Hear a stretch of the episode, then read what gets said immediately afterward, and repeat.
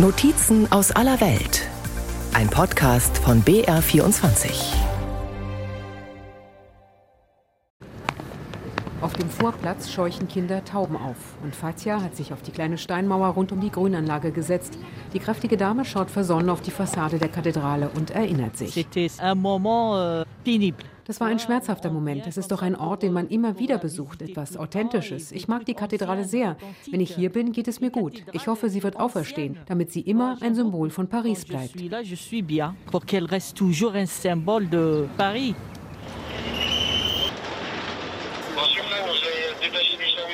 15. April 2019, 18.20 Uhr.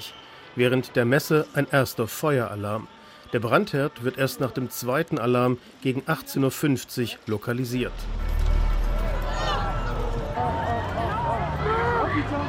Kurz vor 20 Uhr stürzt das höchste Bauteil, der 96 Meter hohe Vierungsturm, ein, zerschmettert den Dachstuhl über dem Mittelschiff. Oh la la.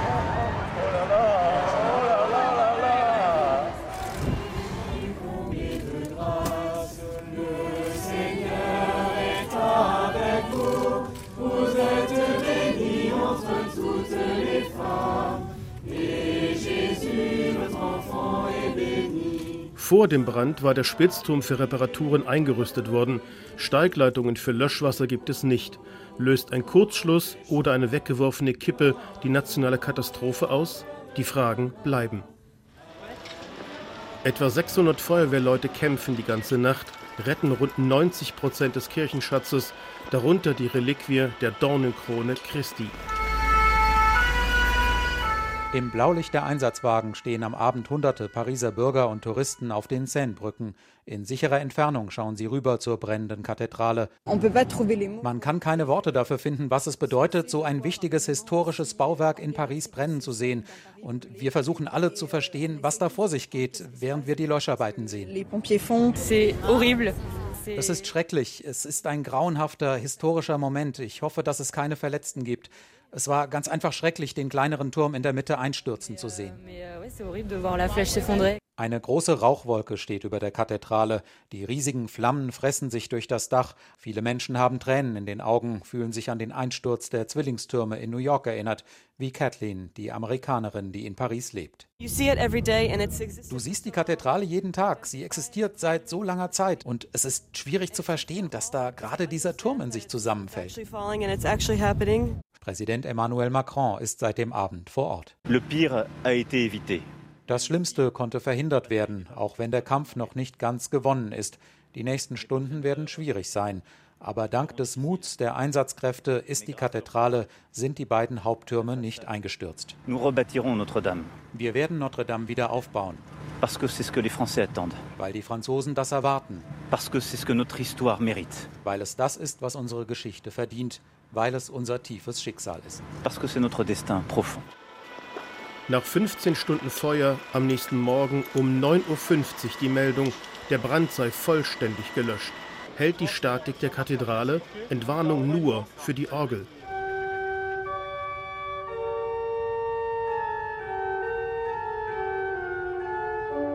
So klingt sie, die große Cavaillé-Coll-Orgel der Pariser Kathedrale Notre-Dame, gespielt von Olivier Latry.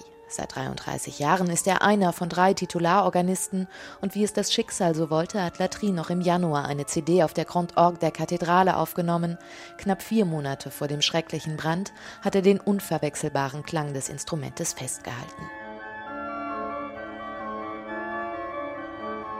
Das ist äh, vielleicht ein von den besten Instrumenten der Welt. Und wirklich, die Orgel ist wie die Seele von der Kathedrale. Latrys Augen leuchten, der Musiker gerät geradezu ins Schwärmen, wenn er von seiner Orgel erzählt. Fast noch tiefer als Latrys Bindung zur Orgel ist sein Bezug zur Kathedrale. Er war in Wien bei einer Konzertprobe, als er vom Brand in Notre Dame erfahren hat. Erst eine Woche später, am Ostermontag, schaffte Latry es nach Paris. Es war ihm ein inneres Bedürfnis, die Kathedrale zu sehen. Ich brauchte das. Ich weiß nicht warum, aber ich brauchte das. Ich konnte die, die beiden Türme sehen. Die Türme sagten, wir sind non da, ihr könnt alle Hoffnung haben. Hineingehen in die Kathedrale durfte er aber bisher nicht. Experten allerdings konnten die Grande Orgue, die große Orgel von Notre Dame, in Augenschein nehmen und ihr erstes Urteil besagt, das Instrument hat den Brand gut überstanden. Für mich das ist ein Wunder das kann nicht etwas anderes sein. Da, da war so viel Wasser mit den Feuermen. In der Orgel nur eine Pfeife hat äh, Wasser bekommen. An 8000 Pfeifen, das ist wirklich ein Wunder.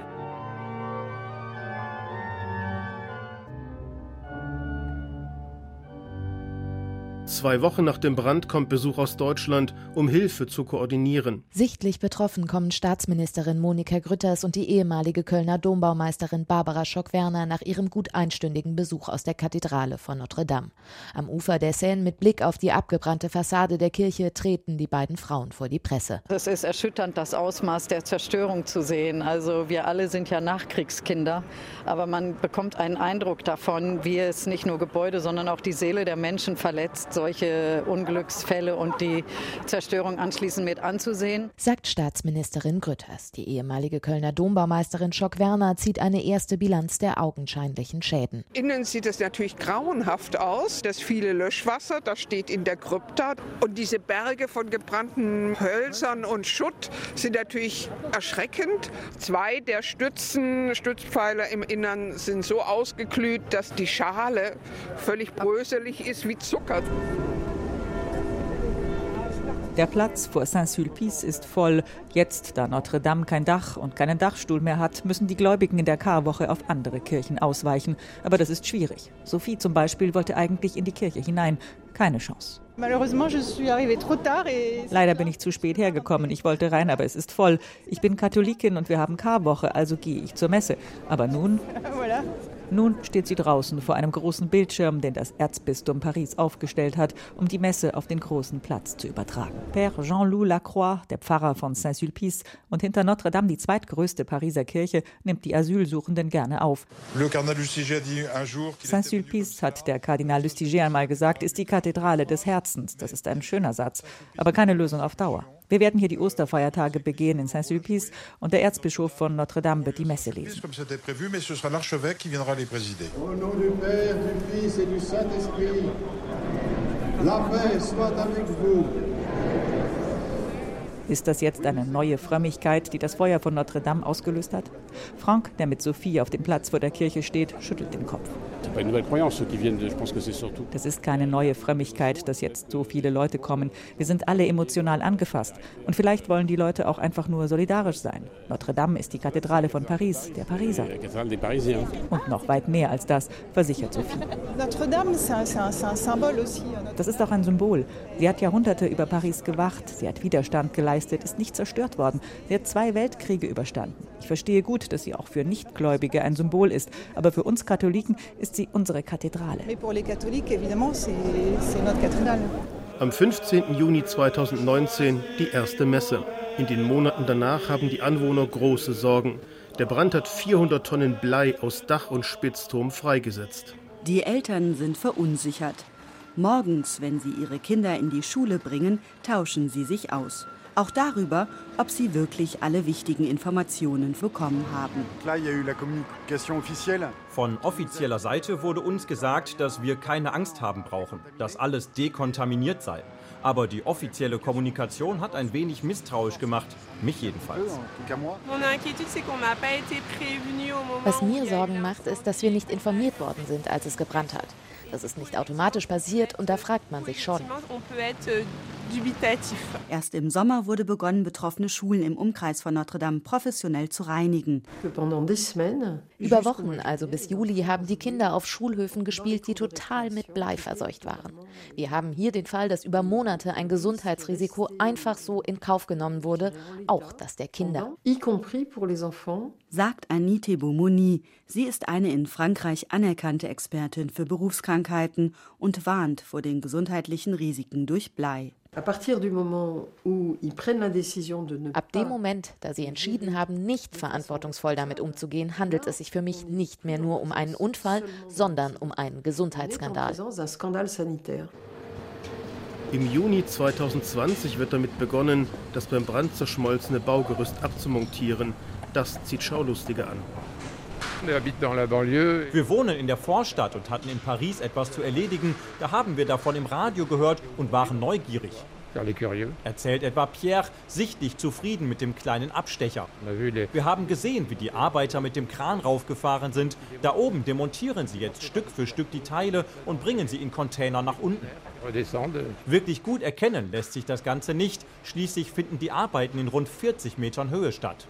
Allein für die Demontage des Gerüsts haben die Fachleute etwa vier Monate eingeplant. Rund 40.000 Einzelteile, vor allem Stahlrohre, hängen wie ein gewaltiger, 200 Tonnen schwerer Metallknoten über dem Kirchengewölbe. Das ist ein bisschen wie eine Operation am offenen Herzen. Und trotzdem sind wir froh, dass es endlich losgeht. Freute sich Christophe Rousselot, Generalbevollmächtigter der Stiftung Notre Dame, die sich mit um den Wiederaufbau der Kathedrale kümmert. Bis jetzt gab es dabei viele Rückschläge. Zunächst hatte den Arbeitern das viele Blei zu schaffen gemacht, dann warfen starke Regenfälle und Stürme, zuletzt die Corona-Krise die Baustelle zurück.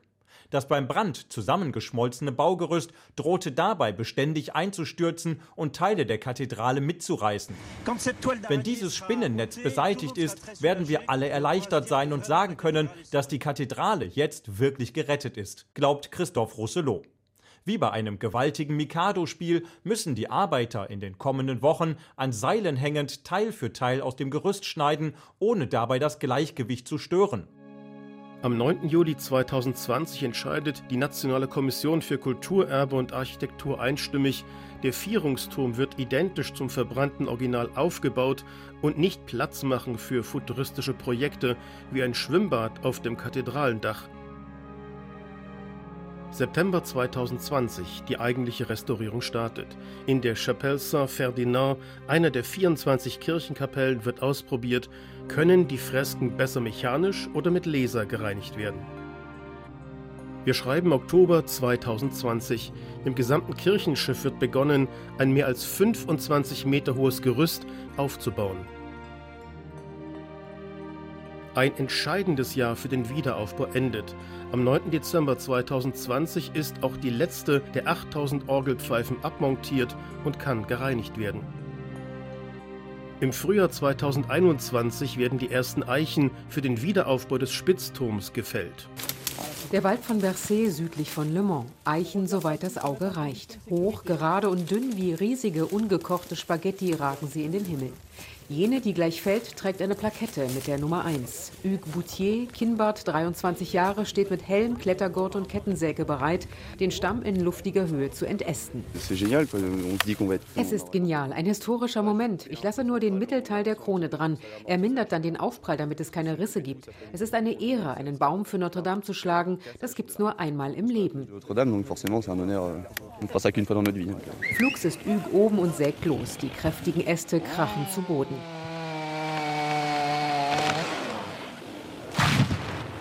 In allen Regionen Frankreichs haben sich die Forstleute mobilisiert, um 1000 Eichen für Notre Dame zu spenden. Die eine Hälfte stammt aus Staatswald, die andere aus Privatforst. Üg ist wieder unten. Und dann kippt die Eiche so schnell um, dass manch Zuschauer nicht mal die Videofunktion auf dem Handy starten konnte. Der Aufprall erschüttert den Waldboden auch noch in 100 Meter Entfernung. Forsttechniker Anthony Janot geht als erster zum Baum mit einem riesen Messschieber, Messkluppe genannt. Die Dimension des Baumes an der Basis 105 cm im Durchmesser, allein der Stamm ist 20 Meter lang. Die Eiche ist gleichmäßig gewachsen, zylindrisch. Das macht sie interessant. Die Jahresringe sagen mir, dass sie nicht mehr ganz jung ist, etwa 220 Jahre. Sie hat viele raue Winter und heiße Sommer erlebt und war viel widerstandsfähiger als wir Menschen. Insgesamt wurden acht Eichen aus Bercé für Notre Dame ausgewählt. Verantwortlich die einzige Frau im Forstteam vor Ort, Claire Quinones. Euh, Sie können Jahrhunderte in der Kathedrale bleiben. Das ist großartig. Wir geben den Bäumen ein zweites Leben. Wie alle großen Staatswälder war auch dieser hier einst im Besitz der Krone. Colbert, Finanzminister beim Sonnenkönig Ludwig XIV., hat vor rund 400 Jahren begonnen, die Forste zu verwalten. Sie brauchten große Bäume, damals für Schiffe, heute für die Kathedrale. Ein Holzvollernter mit spitzem Greifer schnappt den dicken Stamm und transportiert ihn ab. Anfang 2023 bekommen die Zimmerleute das Holz, weiß Emeric Albert, Vertriebsdirektor der Forstbehörde. Er ist perfekt, ganz gesund. Bei so einem Baum kostet der Kubikmeter 1000 Euro. Dieser hier entspricht genau den Vorgaben der Architekten. Auf diesen Balken wird der neue Spitzturm ruhen. Wir wissen exakt, wo das Holz eingebaut wird. Die Anspannung ist gewichen. Man scherzt, verabredet sich zum Mittagessen.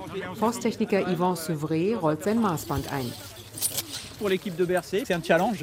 Das war eine Challenge und eine Ehre für uns, für Notre Dame zu arbeiten. Wir machen Platz für eine neue Eichengeneration. Die Kleinen sind schon da, 1,50 hoch.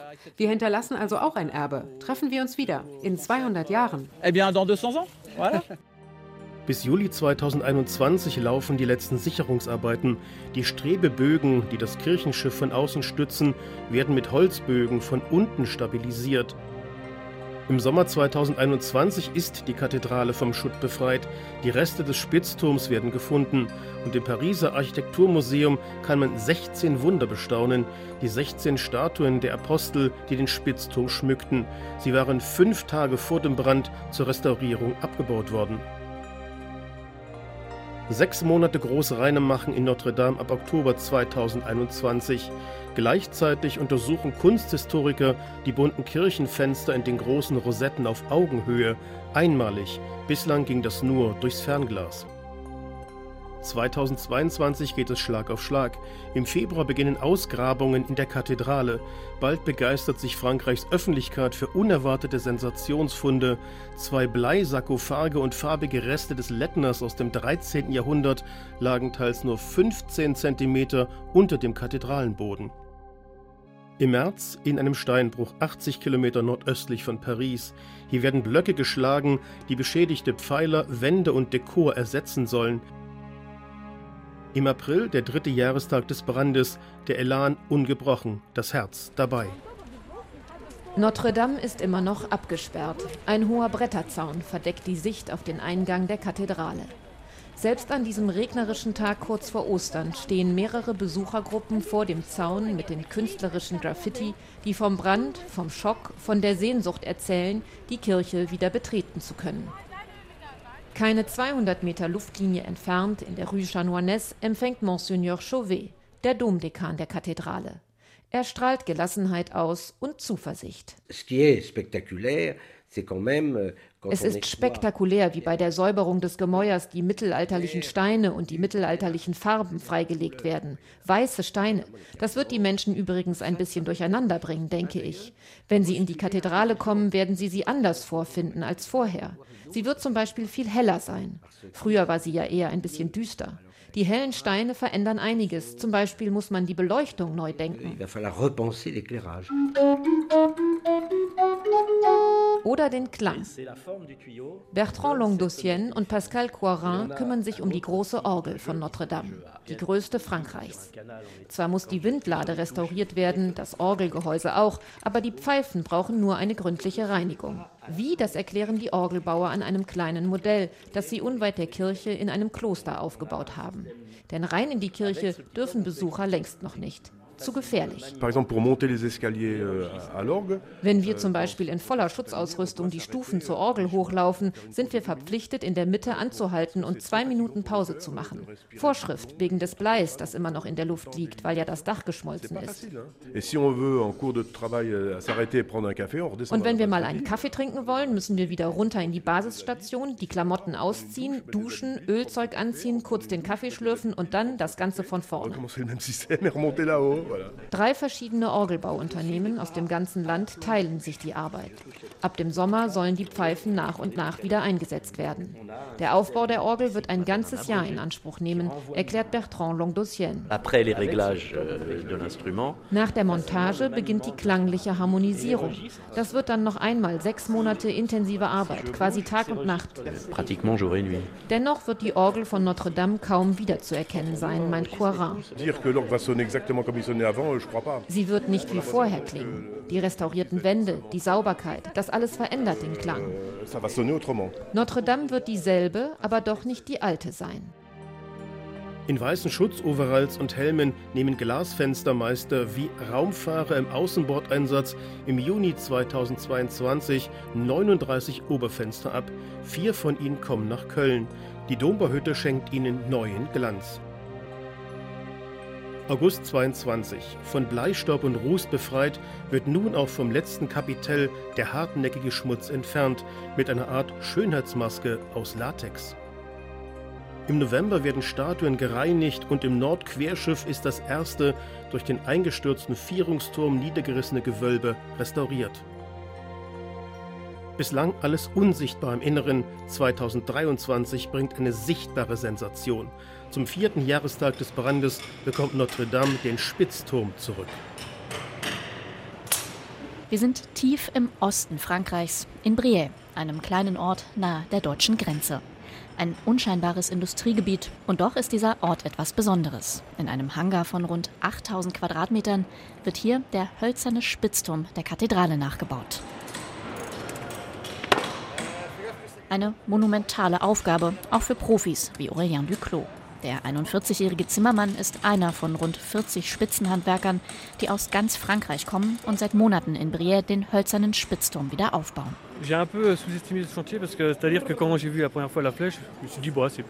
Ich habe die Baustelle, glaube ich, ein bisschen unterschätzt. Als ich den Turm zum ersten Mal gesehen habe, dachte ich, okay, vermutlich ist das so ein klassischer Spitzturm, vielleicht ein bisschen höher als andere. Und als ich dann die Pläne in den Händen hatte, musste ich mich erstmal hinsetzen. Diese Konstruktion ist unglaublich. 110 Teile hat allein der Sockel des Turms, der über dem Kreuzschiff der Kathedrale aufragt. Wie man da den Überblick behält, Aurelien lächelt. Jedes einzelne Teil hat eine Nummer bekommen. Schon bevor auch nur eine Säge angesetzt wurde, war also klar, welches Teil später wohin kommt. Außerdem wurde die Struktur des Holzes genau analysiert, erklärt Aurelien. Es gibt Hölzer, deren Fasern verdreht sind. Der Baum ist sozusagen gewachsen wie eine Schraube, in sich verdreht. Wenn man solche Stücke schneidet, kann man die Fasern zertrennen und Sollbruchstellen erzeugen. Heißt also, wenn der Balken große Kräfte aushalten muss, wie der Sockel des Turms, dann sind solche Stücke nicht gut geeignet. Auf dem Außengelände werden die fertigen Teile probeweise zusammengesetzt. Eine kleine Hebebühne fährt Arbeiter mit weißen Baustellenhelmen nach oben. Allein der Sockel ist sechs Meter hoch. Der komplette Turm noch elfmal höher. Olivier Piedfer kommt aus der Normandie und baut eigentlich vor allem Fachwerkhäuser. Seit 40 Jahren ist er Spezialist für die Bearbeitung von altem Eichenholz. Alles hier werde so originalgetreu wie möglich restauriert, erklärt Olivier. So wie es auch der berühmte Architekt des Spitzturms Eugène Viollet-le-Duc im 19. Jahrhundert gemacht hat. Ich bin fasziniert von Viollet-le-Duc, habe fast alle seine Bücher gelesen. Als er 1860 den Spitzturm neu gebaut hat, hat er die komplette Konstruktion selbst entworfen. Wir arbeiten genau wie er auch mit Fixierbolzen aus Metall. Die gab es im ersten Turm aus dem 13. Jahrhundert nicht. Aber der war auch nicht allzu stabil. Der hölzerne Spitzturm habe eine besondere Bedeutung, sagt General Jean-Louis Georgelin. Der ehemalige Generalstabschef der französischen Streitkräfte ist Sonderbeauftragter des Präsidenten und koordiniert den gesamten Wiederaufbau der Kathedrale. Das ist das Herzstück der Restaurierung. Denn als Viollet-le-Duc den Spitzturm gebaut hat, war das die Vollendung dieser gotischen Kathedrale, auch wenn er ihn im 19. Jahrhundert gebaut hat. Und in der Nacht vom 15. auf den 16. April 2019 wurde der einstürzende Turm zum Symbol für die Katastrophe. Ende nächsten Jahres soll die Kathedrale wieder öffnen, sagt Georgelin. Im Dezember 2024 sollen wieder Gottesdienste stattfinden können und auch Besucher wieder nach Notre Dame kommen. Dann bleiben aber noch Außenarbeiten.